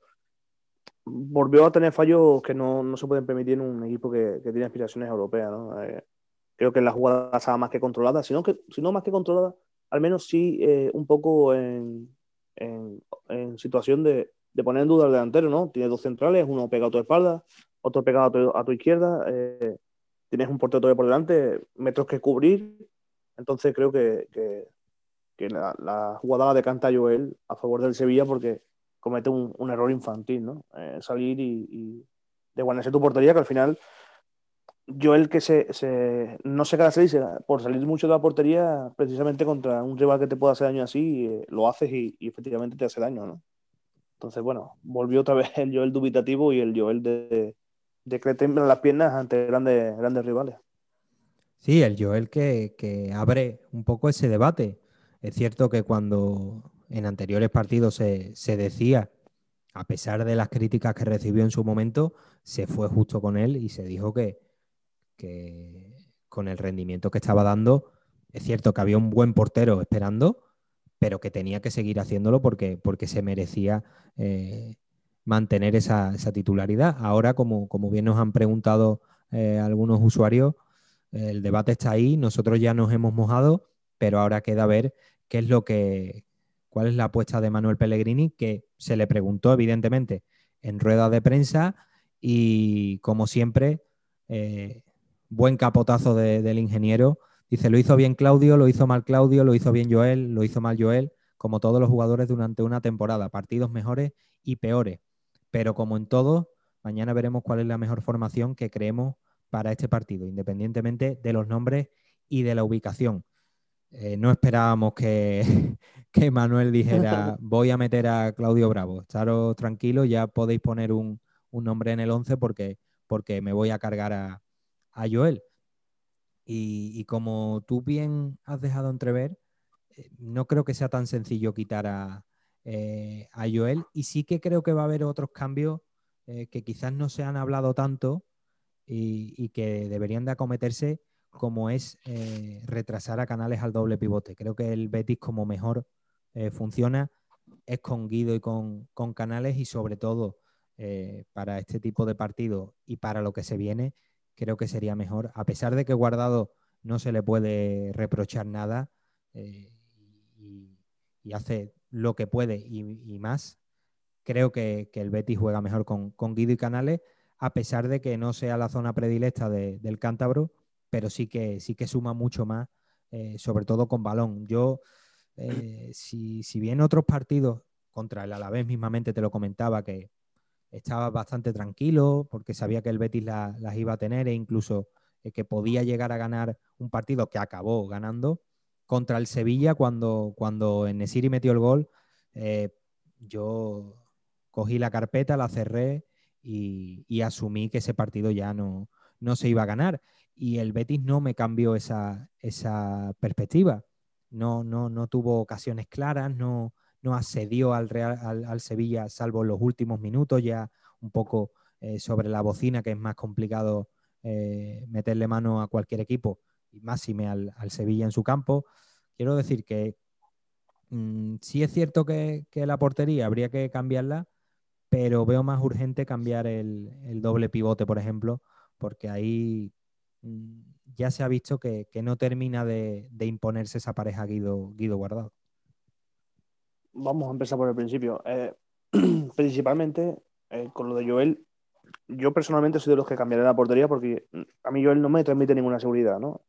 Te dije en el programa anterior que entre el Joel que estamos viendo y el Joel que conocimos, existe el Joel de, verdad, ¿no? Que es el Joel que, bueno, que salió del Atlético de Madrid, que llegó a Inglaterra, que, que se fichó por parte del Betis, ese portero que, bueno, que sin destacar eh, no es malo, pero tampoco es, extraordinariamente bueno, ¿no? Es un portero También libre, se fichó a Pau y, claro, se fichó libre, exactamente. Venía para el rol que venía y ese es el rol de Joel, el de cubrir al portero si se lesiona, eh, llegar a una copa y jugarla y, tener eh, un buen rendimiento. Ese es el, rendimiento con el que vino Joel y en el que creo que incluso el jugador hay veces que se siente más cómodo, ¿eh? porque no tiene esa presión constante y, esa lupa puesta en él. Entonces yo creo que lo propicio sería el cambio, pero creo que no lo va a cambiar y te voy a explicar por qué creo que no lo va a cambiar. Creo que si actualmente con la, con la trayectoria que lleva Bravo en el Betty de lesiones, si te cargas a Joel y pones a Bravo y Bravo se vuelve a lesionar, corres el riesgo de que Joel entre en bucle y, no recuperes ni, ni, una cuarta parte del nivel de Joel. Y eso es algo que puede pasar estamos hablando al final que, los futbolistas son personas, ¿no? Y que todo les afecta. Entonces, creo que si ahora mismo metes a, metes a Bravo y por lo que sea en dos jornadas se te lesiona otra vez, eh, veremos a ver si somos capaces de recuperar un Joel en un nivel óptimo para, lo que queda de competición, que no es poco, ¿eh? No es moco de pavo. Después... Sí. No, dime, No, no, no, no. Pensaba que habías acabado. No, respecto a otros cambios en el césped, me gustaría un poco destacar a un par de jugadores que creo que, bueno, eh, uno guardado que creo que, bueno, que da rendimiento, pero que, obviamente eh, no es el rendimiento que el Betis necesita porque es un jugador muy físico, un jugador que lo da todo, pero, pero al final es un jugador que no llega a todo, ¿no? Eh, el Betis necesita ahí a alguien que, que mueva la pelota, ya que más, más en tres cuartos tienes, tienes a Fekir y necesitas a alguien que haga de enlace un poco con, eso y creo que, que el Betis va a volver un poco al Guido Canales para intentar, bueno, que Canales recupere su mejor versión, que ha sido en esa posición en esta temporada, y que el Betis vuelva a tener la pelota donde, donde realmente lo necesita, ¿no? Que es en, el ancho del campo y, donde, donde más cómodo se siente el Betis con el balón. Y después hay otro jugador que creo que, también va a salir un poco más señalado aquí, y no es por, falta de, actitud y de, de, compromiso, que es Aitor Rival, que para mí es un jugador que hace muchas cosas bien, porque es verdad que hace muchas cosas bien, eh, se desfonda, el jugador corre mucho, lo pelea todo, eh, normalmente hace mucha, mucha ayuda al, lateral, eh, pero después le falta algo que, que el Betis necesita en los metros finales, que es mejor capacidad de decisión, mejor capacidad de asociación y mayor presencia en el área cuando, cuando el Betis necesita. No podemos vivir solo de los goles del delantero y de, Canales o Fekir, ¿no? Hace falta bastante más y, creo que hay veces que Ruibal ahí se queda algo corto. Eh, creo que para mí eh, la, inclusión de nuevo de, de Laine puede ser clave, y más en un equipo como el Levante que, que va a esperar a que el Betty tenga la pelota e intenta robar rápido y salir. Y, y es un tío que le puede hacer mucho daño ahí. Porque si lo pilla con espacio y pillas con, un poco de inseguridad, le puede hacer bastante daño. Entonces creo que, pueden ser uno de los cambios que Pellegrini plantee con respecto a, los partidos anteriores. al final, Pellegrini tiene una plantilla amplia y ha demostrado que, tiene tanto psicología como, como buen tino a la hora de, de cambiar futbolistas y darle oportunidades en determinados momentos. Y está claro que Diego Laine ya lleva bastante pidiendo paso, no solo, no solo Claudio Bravo, aunque sea, claro, al final la portería son solo dos y, se ve bastante más, pero en el caso de, la, eh, del ataque sí que es cierto que, que Rival le pasa un poco como guardado. Eh, te da un 6, pero ahora mismo el Betis pide en, casi todas las posiciones para meterse en Europa un 7, 7 y medio, tirando incluso a, a, 8. Y eso, por desgracia, no, no te lo pueden dar. A, lo mejor cambiándole el rol y, dándole ese, ese tirón de, orejas a, a Hitor y, cambiándolo a revulsivo, eh, pues quizá mm, volveríamos a ver pues a ese, a ese jugador que, marcó eh, frente al Villarreal, que, como tú bien dices, mm, no, no, no brilla tanto, pero su trabajo ahí queda. Y en el derby a mí me gustó, a mí me gustó bastante. Lo que pasa es que, claro, se le pide un poco más y sobre todo con el marcador eh, en contra se le pide eh, bastante, bastante más. Pero tanto Laines como, como Aitor están en, una lista de la que ya hemos dicho que se cayó Cristian Tello y entró sin Fekir eh, Víctor Camarasa, Dani Martín y el propio Tello son los únicos que no van convocados y en el caso de Levante, la verdad que el parte de baja es bastante más, más amplio. Además, jugadores importantes como, como es el caso de José Campaña, Gonzalo Melero, Rubén Rochina o Sergio Postigo y Nemanja Radoya. Aún así, el, Levante siempre peligroso. Además, eh, hasta prácticamente el último instante estuvo, estuvo en la pomada para meterse en la, final de Copa. Y, con un entrenador que a mí me gusta bastante. Es, cierto que tiene un perfil eh, no muy mediático, pero su trabajo ahí está. Y me ha gustado mucho cuando le preguntaron en rueda de prensa cómo estaba la plantilla y digamos las aspiraciones del equipo. Dice, y sobre todo la, ilusión que hay por, por, meterse en Europa, dejó una frase que a mí me gusta mucho y que quizás se pierde, se pierde un poco en, este, eh, en, en estos momentos. Y, me ciño al, al, mundo Betty, no, no, al resto de equipos. Dice, vamos a partir de una base, que el aficionado se ilusione me parece cojonudo, sensacional, además se lo merece. A partir de ahí, nosotros como profesionales tenemos la obligación de tener los pies en el suelo y decir la verdad. De momento no hemos conseguido nada. El primer objetivo de este club es la salvación. Una cosa no va reñida con la otra. Es habitual en los, entrenadores hablar del presente, del partido a partido, pero es una realidad absoluta. Eso no va a reñir con tener ambición, pero hay que tener los pies en el suelo. En mi vida me han enseñado a tener equilibrio. Y dice, mañana vamos a jugar con la máxima ilusión contra el Betty, eh, un rival que tiene proyectos y plantilla para, luchar por, por, Europa. Me gusta que, porque hay entrenadores que eh, no, le dan ni ese, ni ese caramelo al aficionado. No, el objetivo es la permanencia, permanencia y permanencia. No, el aficionado puede decir misa y, y cualquiera, pero, pero eso no significa que, lo que dice el aficionado sea la voz del equipo.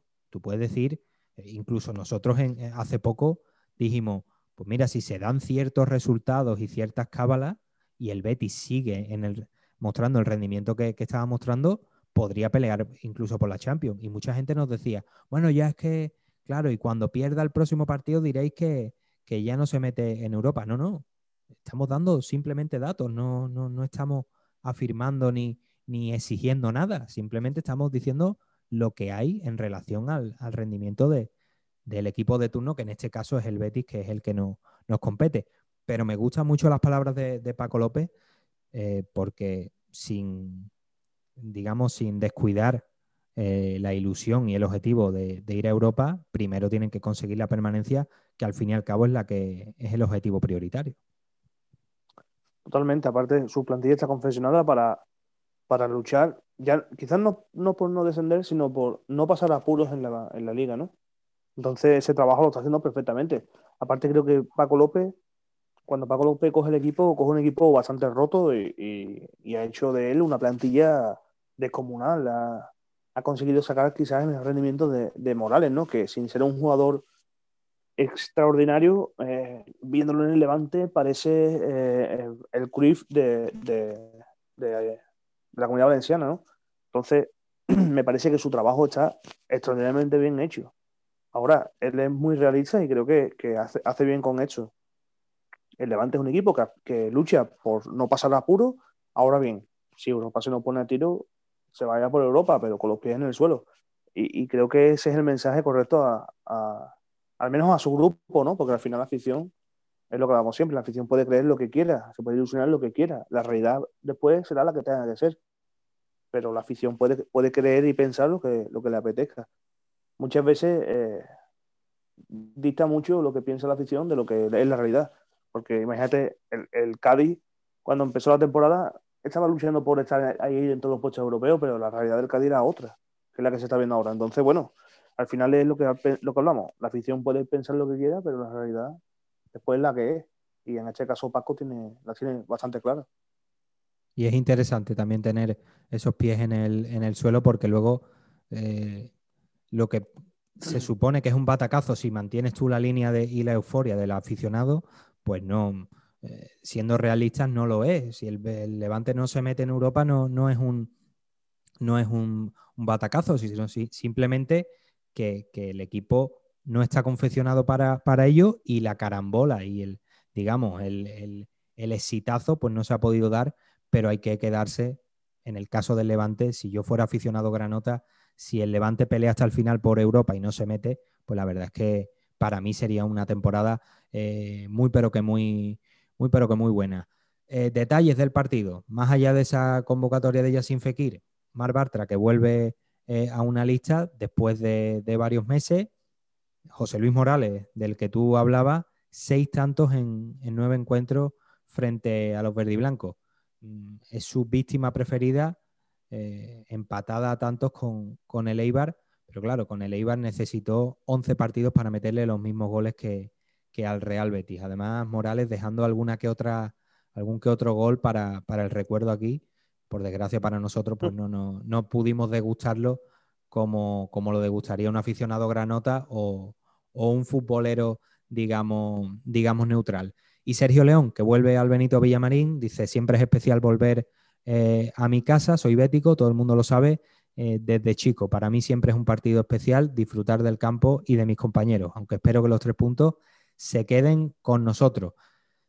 Vamos con el posible 11, que viendo el calendario hay en ese posible 11 titular, habría cuatro jugadores que tienen cuatro amarillas y que quizás podrían buscar esa, esa quinta para cumplir ciclo ante el, ante el Elche y que, que ante el Athletic Club y el Atlético de Madrid pues estén limpios. Son los casos de Víctor Ruiz, Aisa Mandi, Sergio Canales y Nabil Fekir. Veremos si los cuatro o, alguno de ellos eh, ve esa quinta amarilla y se pierde el duelo contra, contra el Elche. Vamos con el posible 11 de, del Levante. Aitor Fernández en portería, porterazo, eh, un portero que, que quizá eh, debería estar en otro, en otro club este, este próximo verano. Posiblemente acaben en el Bilbao, es muy posible. Veremos, porque ahí hay una nómina importante de, porteros y una Simón es cierto que, es carne de, traspaso millonario, aunque claro, el fútbol ahora mismo no está para que, para que un Chelsea pague lo que pagó en su momento por, por Kepa, pero Aitor es, sin duda un portero de muchísima calidad y uno de los ejemplos que, refrendan lo que, lo que hemos comentado, que Levante quizás es un equipo que gracias a Paco López está por encima de lo que, de lo que quizás se le puede pedir a, un Levante. Está consolidado en primera división y ahora mismo está eh, en esa pelea por, puestos europeos, aunque no esté en la posición que, está ahora mismo, por ejemplo, su rival, el, Real Betis Balompié. Eh, en la defensa, todo apunta que Jorge Miramón, eh, Rubén Bezo, Oscar Duarte y Carlos Clerc serán la línea de, cuatro. En el centro del campo, Butsevic y, y, Enis Bardi, otro futbolista que me, gusta bastante, el, macedonio, buen golpeo, un tipo muy técnico y que en los últimos años me, ha gustado mucho algo que quizá al principio no se le veía, que es ese sacrificio y esa implicación sin balón que a, tipos de su perfil, pues esos jugones, un poco lo que, lo que se, se intuía con Fekir. Claro, como este eh, solo quiere la pelota para atacar y para, y para generar peligro, quizá luego no se va a remangar y, va, a defender, pero todo lo contrario. Y Paco López ha conseguido que, que Bardi, pues fíjate, ocupe plaza en el doble pivote y sea un tipo que no es solo brillante con balón y a nivel creativo, sino que también se sacrifica y realiza un trabajo defensivo brutal. Hay un partido en concreto que quizás sea el que a mí me le chapa un poco a, a Bardi como un jugador más completo, que no, recuerdo el rival, pero acaba jugando de carrilero. El, el Levante le expulsan a alguien y Bardi está en el sepe y necesitaba un poco reestructurarse del Levante y, se pone de carrilero y, como tú bien dices, se remanga y, y es el primero en trabajar. a mí es un jugador que me gusta mucho y me gustaría verlo en, en otro rango, ¿no? En otro equipo, en otro, en otra más que le, le permita jugar en su posición y no, y no tener que estar tan pendiente de defender, porque me parece que técnicamente es un jugador bárbaro, me parece extraordinario, técnicamente. Y, y, después, bueno, el balón parado que tiene me parece de, de los mejores que hay en, en, la Liga Española. Entonces creo que, que está para, para, algo más que para, para, luchar por mantenerse en la mitad de la tabla. Y creo que, que cuando hablamos de traspasos millonarios, este es uno, quizás no, no, tanto como, como Simón, pero es un jugador que puede dejar bastante dinero en las arcas del Levante porque, porque tiene, tiene calidad para, para jugar casi en cualquier equipo con aspiraciones europeas. Bueno, veíamos e-, ese posible 11 y es cierto que con la baja de Rubén Rochina lo más probable es que Bardi parta, parta en, el, en el costado actuando de extremo y sea Michael Malsa el que ocupe ese doble pivote, un doble pivote quizá un poco más de, eh, de destrucción un doble pivote más, más, de cemento armado, por así decirlo, y Bardi ocuparía esa zona de extremo junto a Jorge de Fruto, que se habla un poco de que, el Real Madrid podría repescarlo, perdón. Es un futbolista que, está siendo eh, importante en la liga, uno de los máximos asistentes, si no el máximo, y un jugador que, ha dado ese paso adelante lejos de, de Valdebebas. Y en ataque, en punta, eh, lo más probable es que veamos esa, dupla formada por José Luis Morales y Roger Martí.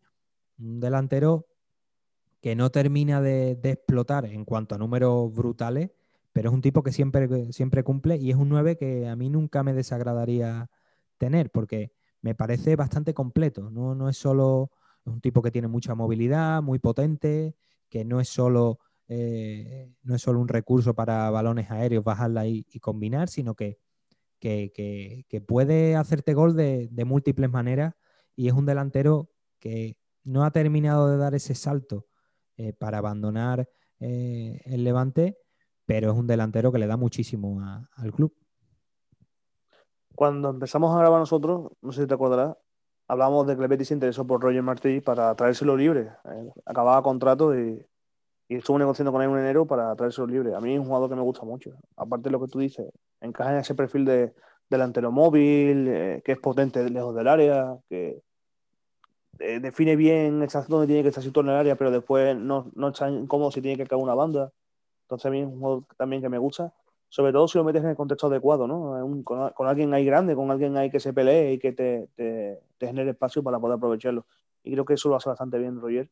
Y de hecho se aprovecha mucho de ello Morales, que muchas veces hablamos de Morales, no, Morales es un buen delantero, un jugador que marca goles, claro, marca muchos goles, pero también Roger hace mucho trabajo para que Morales eh, esté ahí y, reciba buenos balones, ¿no? Entonces creo que el Levante ha, formado un buen tridente con, con De Fruto, Roger y Morales porque se, se retroalimentan muy bien. Ojos de Fruto ha encontrado, hace mucho tiempo que no había un extremo a pie natural que, que dice tanto rendimiento en, en metros finales y, con Elche también lo han encontrado. Bueno, y como siempre, 11 del Real Betis, mm, doy el mío y tú, y tú das los cambios, aunque ya hemos visto que, minutos antes ya, ya, había señalado algún que otro jugador y algún que otro cambio que, haría si fueras tú eh, el mister. Para mí, Claudio Bravo en portería, Emerson Mandy, Víctor Ruiz y Juan Miranda en defensa. Centro del campo, Guido Rodríguez y Sergio Canales. Y arriba tengo, tengo bastantes dudas, pero creo que eh, yo apostaría por Rival, Fekir, Lainez y arriba Borja Iglesias aunque eso de apostar por Loren y, dejar a Borja Iglesias otra vez de, posible revulsivo eh, no es una opción que me desagrade. Pero no sé, no sé qué, por qué once apostarías tú. Yo veo más un Joel, Emerson Miranda en banda, Víctor Ruiz y Mandy en, centro de defensa, eh, Canales Guido, Fekir por delante, la línea derecha, Juanmi izquierda y Borja Iglesias en punta. Me parece a mí que va va a ser algún que otro cambio, sobre todo porque mm, después de una derrota siempre apetece eh, mover un poco, como decía eh, mover el árbol, intentar eh, sacar cositas nuevas porque realmente en, una plantilla hace falta que todo el mundo esté enchufado y es una forma de hacerlo. Entonces, creo que, un poco por ahí van, van a ir los tiros.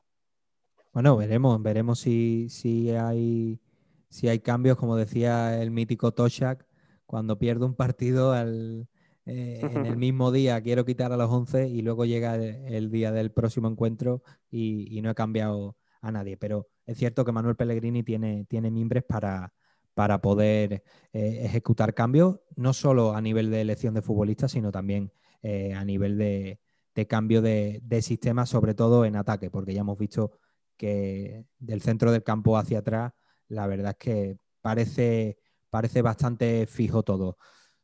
Después de haber dado los posibles once y de haber repasado tanto eh, al Real Betis como a su próximo rival, rival inmediato, vamos, mismamente, en, una, en unas horas se vuelve a abrir el Benito Villamarín para ese Real Betis Levante de las 9 de la noche televisado, ya lo, volvemos a recordar, por gol. Así que todo el, el Betico que tenga una tele, una tablet o cualquier dispositivo con conexión a Internet, ya sabe que puede ver el, partido totalmente gratis.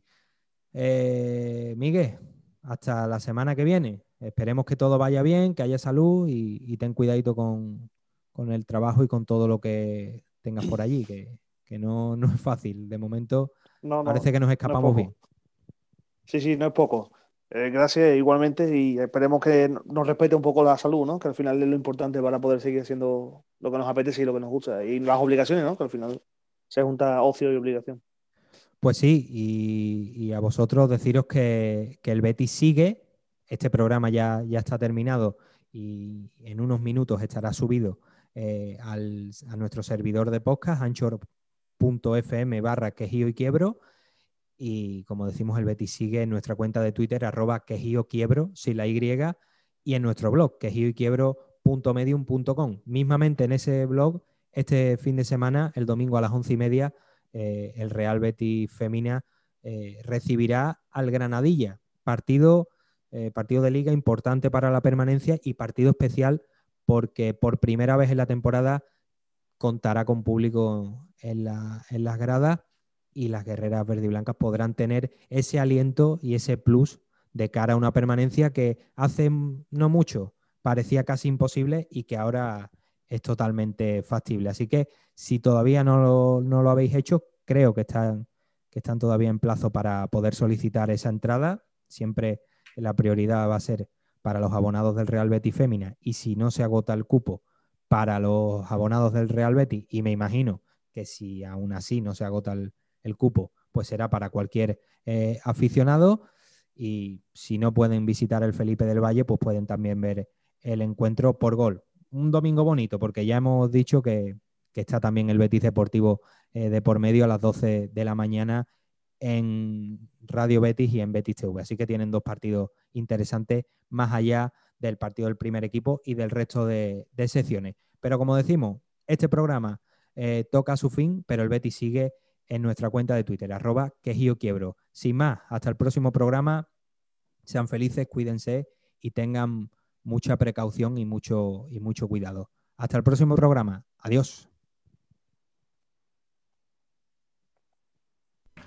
¿Te apetece volver a escuchar alguno de nuestros programas? ¿Eres de los que por falta de tiempo los disfrutas por partes? Disfruta de Quejío y Quiebro cuando y donde quieras gracias a nuestro podcast. Entra en anchor.fm barra Quejío y Quiebro y suscríbete.